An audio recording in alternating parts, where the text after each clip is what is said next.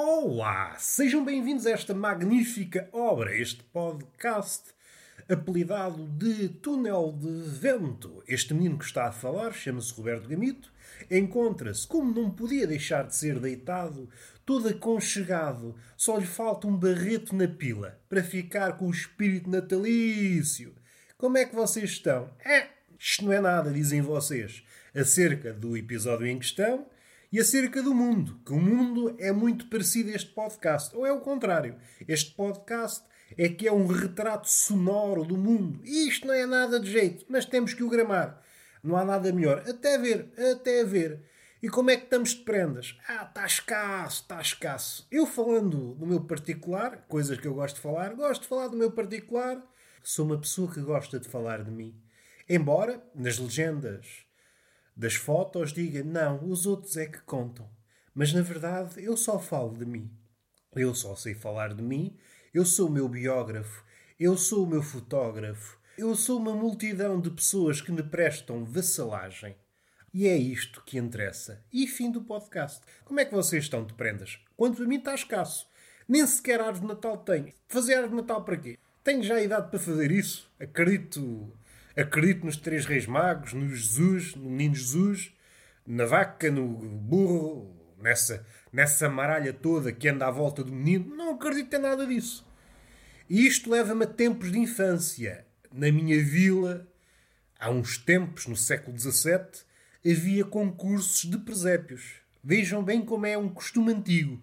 Qualquer lojinha fazia um presépio. E era um presépio, era de raiz. E presépios mais pequenitos, mais inventivos, até aqueles monumentais. Daqueles presépios de ocupar uma casa. Gente que não tem nada para fazer. Gente que começa a fazer o presépio em fevereiro. Começam a fazer o presépio em fevereiro e até ao fim do ano. É isto que eles fazem.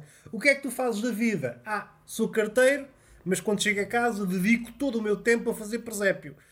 Se é a vida que tu queres, nada a dizer.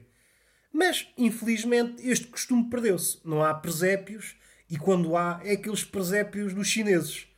É um menino Jesus asiático que veio da China e é pouco entusiasmante. É um presépio padrão.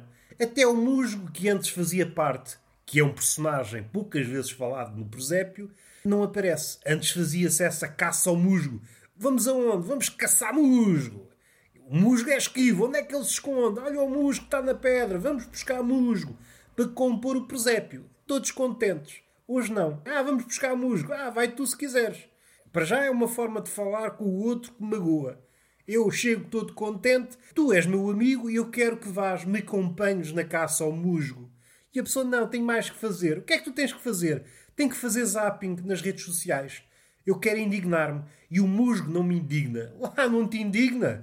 Eu já estou todo indignado à conta do musgo. Enfim, são coisas que nem vale a pena lembrar.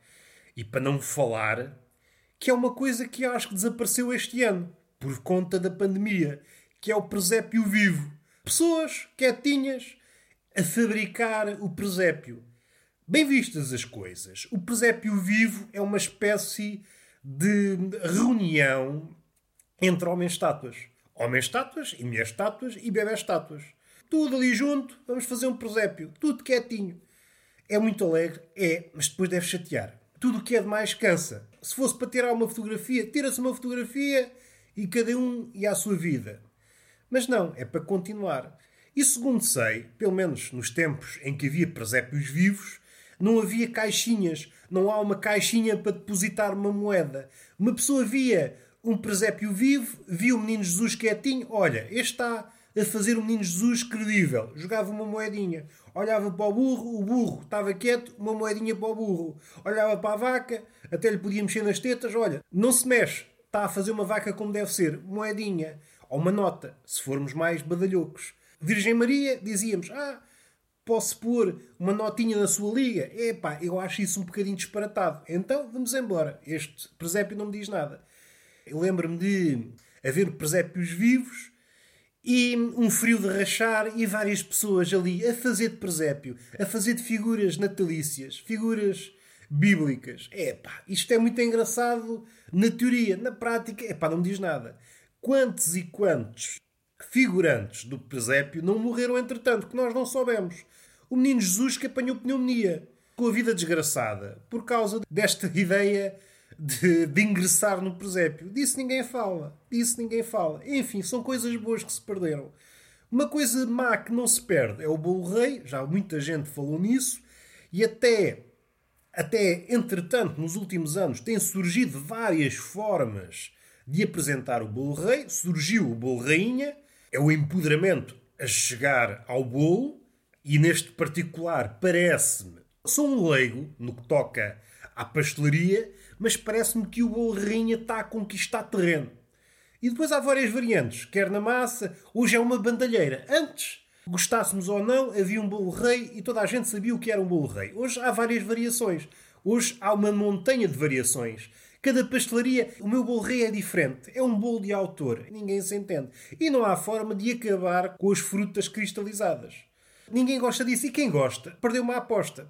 Apostou que o, o seu clube ia ganhar, perdeu e é obrigado a comer frutas cristalizadas no Natal. Pessoas que já desistiram de viver, só que em vez de enverdarem, tal como um poeta, pela via do suicídio, optam por uma via muito menos digna, que é comer frutas cristalizadas. Não me apanham nessa curva.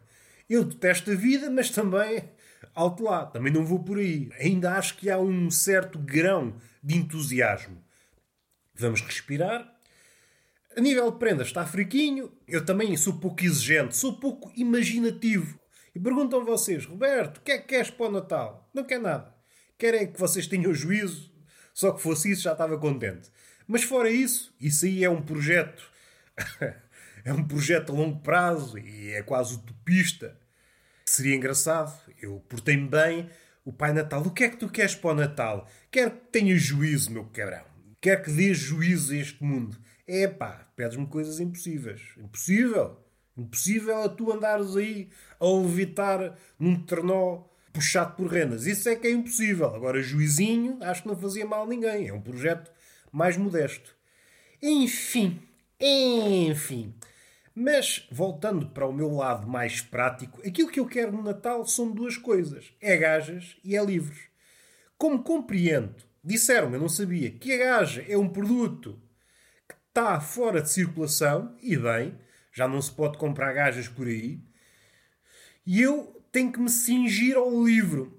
É uma experiência agradável e não perco nada com isso. Há experiências a nível de tete a tete é um bocadinho um bocadinho diminuídos. E aqui o diminuído dupla acessão do termo. Diminuído em que aspecto? Em que zona do corpo? Pensam vocês vocês têm mente marota que é para exercitar nestes momentos. Mas vamos lá sair da arena da galhofa. Eu peço só livros. É a única coisa que eu preciso. Eu só preciso de três coisas. Disse três coisas, nem me lembro delas. Penso só nos livros, preciso de oxigênio e preciso de comida para encher o bucho. Estas duas. Oxigênio, sou asmática, enfim, posso dispensar, raciono o oxigênio. Se algum dia as árvores acabarem, houver apenas meia dúzia, suspeito que os asmáticos é que sobrevivem. Nós estamos habituados a usar pouco oxigênio. Vai tudo à vida. Vocês vão à vida, meus palhaços. O asmático vai sobreviver. Mas não indo por aí. A comida, enfim, vai havendo e resta-me o livro. O livro é uma coisa que me espicaça o miolo. Eu preciso de comida para o cérebro. O cérebro precisa de comer, comer, comer, comer, comer, comer. Precisa sempre mais. E o cérebro, aqui, linguagem metafórica, mas também a linguagem literal. O cérebro consome muitas calorias. Esta coisinha que nós temos cá dentro, da que a pessoa consome energia até dizer chega. E se nós fôssemos uma espécie de gerente, gerente deste corpo, pedíssemos contas ao cérebro, dissesse: Ó oh, miolo, o que é que tu fabricaste? Projetos. Muita energia, muita energia, mas projetos. É pá, não construí nada. É pá, tu estás a gastar energia em vão. Nos moldes atuais, o cérebro não é amigo do ambiente gasta imensa energia e o que é que faz? O que é que produz? Não produz nada. Nós não queremos cérebros assim. O cérebro é o maior inimigo do ambiente. É ele que consome as calorias todas. Muita gente não pensa porquê? Porque não tem cérebro. E felizmente, felizmente, e assim é amigo do ambiente. Às vezes pensas, ah, o estúpido é inimigo do ambiente. Não é, se calhar é amigo. É amigo, mas ele não sabe porque não tem miolo, não tem miolo, não gasta energia, não consome. Enfim, a pessoa já ah, sou inteligente porque sou amigo do ambiente. Não. Isso é um contrassenso. És inteligente, cérebro trabalha muito, gasta muita energia, está a escavacar o ambiente. Pensem nestas coisas. Vocês vão só à superfície, não mergulham. Uma pessoa tem que mergulhar no tema. Eu, às vezes, é um café, isto é uma piscina. Eu vou mergulhar no café para tentar, tentar saborear algo mais. É isto que eu quero. Não posso é verbalizar, senão levam-me preso. Não vou mergulhar, não ponho umas braçadeiras para dar um mergulho num café. Por muito avantajada que seja a chávena, eu tenho que reprimir essas minhas inclinações. A sociedade não acha muita graça a isso. Falámos de Natal, falámos de presépios, falámos de prendas, as escassas prendas, esta pandemia que nos afastou. Felizmente, esta pandemia, seja para passagem de ano, seja para Natal, serve-nos de desculpa para tudo. É pá, não podes ir porque pandemia, pandemia serve para tudo. Uma pessoa antes tinha que dar uma desculpa do caraças. É por isto, porque morreu um familiar, o meu tio, o Zé. Mas o teu tio Zé não é o que morreu no ano passado, não. Eu tenho muitos tios Zés. Há 10 anos esta parte que todos os anos morre um tio Zé. Tenho só tios Zés. Tenho 40 tios que se chamam Zé.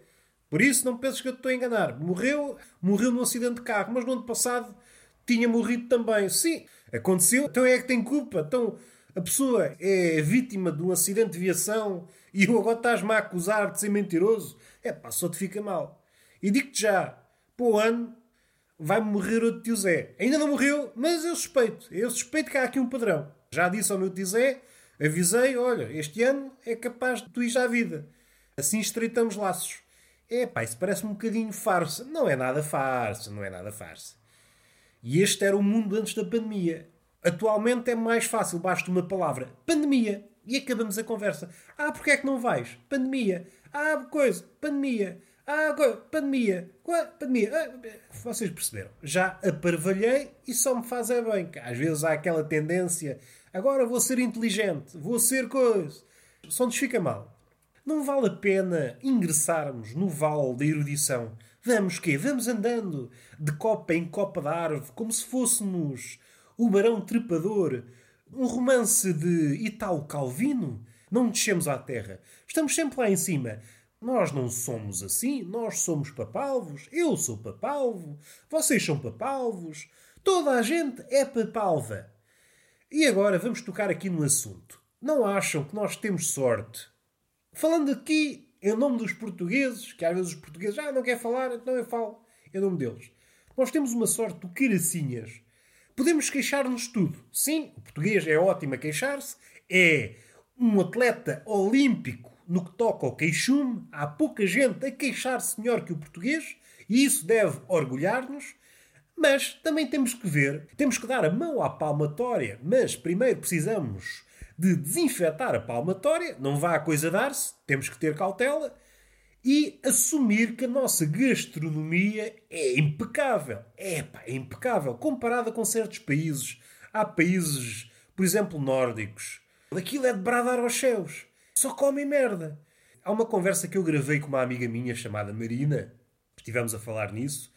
E é engraçado pegar nesta conversa e metê-la aqui agora a martelo. Eu acho que há razão para haver um suicídio quase em massa nesses países nórdicos. Estou a pensar no caso dos homens. A comida é uma miséria. Aquilo não é nada. Aquilo tem um prato ou dois bons e o resto é só porcaria. Gajas. Não há, há certos sítios não há gajas. Estava a pensar no caso da Finlândia, numa certa zona, e aqui estou a exagerar, mas posso. A comédia pode exagerar. Ah, não podes exagerar, como dizem no Twitter. Isso não é realidade. E eu digo: não, não, não, não, não, não, não, não, não, isso é comédia. Podemos exagerar? Podemos exagerar? Não sabe o que é hipérbole? Dá-me licença, pessoa do Twitter, para utilizar uma hipérbole? Posso utilizar? Posso? Posso exagerar? Posso. Se não há tantas, vemos alguém a fazer uma caricatura na rua, olhamos, é pá, você está a desenhar um nariz que não é real. Leva-me já uma lambada. Não, não sabe que isso ofende a pessoa? Ah, eu faço caricaturas. Faz é o carinho que foda. Faz favor desenhar as coisas como elas são. Ah, vamos respirar fundo. E nessa questão de viver num país frio, Viver num país em que a gastronomia é uma porcaria. Viver num sítio onde, às vezes, não há gajas suficientes. Metem-se na bebida. É uma de duas coisas. Ou metem-se na bebida ou suicidam-se. Não há outro caminho. Chegam a casa, é trabalho, casa, trabalho, casa, um dia de descanso, pensam, não há gajas, a comida é uma merda, não há sol, é pá, que vida é esta? E matam-se. Vão para o meio da neve e lançam-se de um penhasco. E nós temos uma sorte do caraças. E isto é manifesto. Vocês podem dizer, ah, tu estás a exagerar, a nossa comida não é assim tão boa. Não sejam palermas.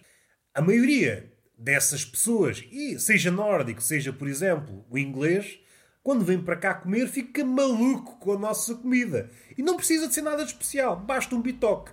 O inglês come um bitoque, ui, caraças, parece que nunca experimentou nada tão bom. Como um frango assado, é pá, fica maluco. E isso dá-me pena. Alegra-me por eh, haver reconhecido o valor da nossa gastronomia, mas dá-me pena. O que é que estes papalos andam a comer no seu país? Não comer merda. Alguém chegar ao país destas pessoas, talvez assim num restaurante. Chegar um português a um restaurante na Inglaterra onde há comida típica inglesa. Seja isso o que for, supondo que existe. E gritar: Vocês só comem é merda! Merda! E os ingleses paravam de conversar e diziam obrigado, que é a única palavra que eles sabem da última vez que vieram à albufeira. E pôr uma bandeirinha, uma bandeirinha da gastronomia portuguesa. Ah, e está feito o podcast. Foi um podcast curto, foi uma forma de vos dar este presentinho. Amanhã não vai haver podcast. Amanhã uma pessoa, ainda que seja um bicho de mato, tem que conviver com a família. Tem que dar, judiar com os putos, encher o bandulho, para depois poder fazer piadas. É, comi até arrebentar, vou rebolar, vou rebolar. E é muito bonito uma pessoa rebolar. Rebolar é bom, mas agora rebolar é ainda melhor. E damos o podcast por terminado. Boas festas, muitos presentes, encham um cu, se faz favor. Não é só ir ao ginásio para aumentar o cu. Não, o cu tem que ser enchido da forma tradicional, que é encher o bucho. Tem que se encher o bucho e o cu cresce naturalmente. Não é cá fazer exercício para tornar o cu avantajado. Sejam pessoas como deve ser. Não façam passar da cabeça. Não andem aí a forçar agachamentos para fazer crescer o cu. Beijinho na boca, palmada festiva numa das nádegas. Feliz Natal e até à próxima.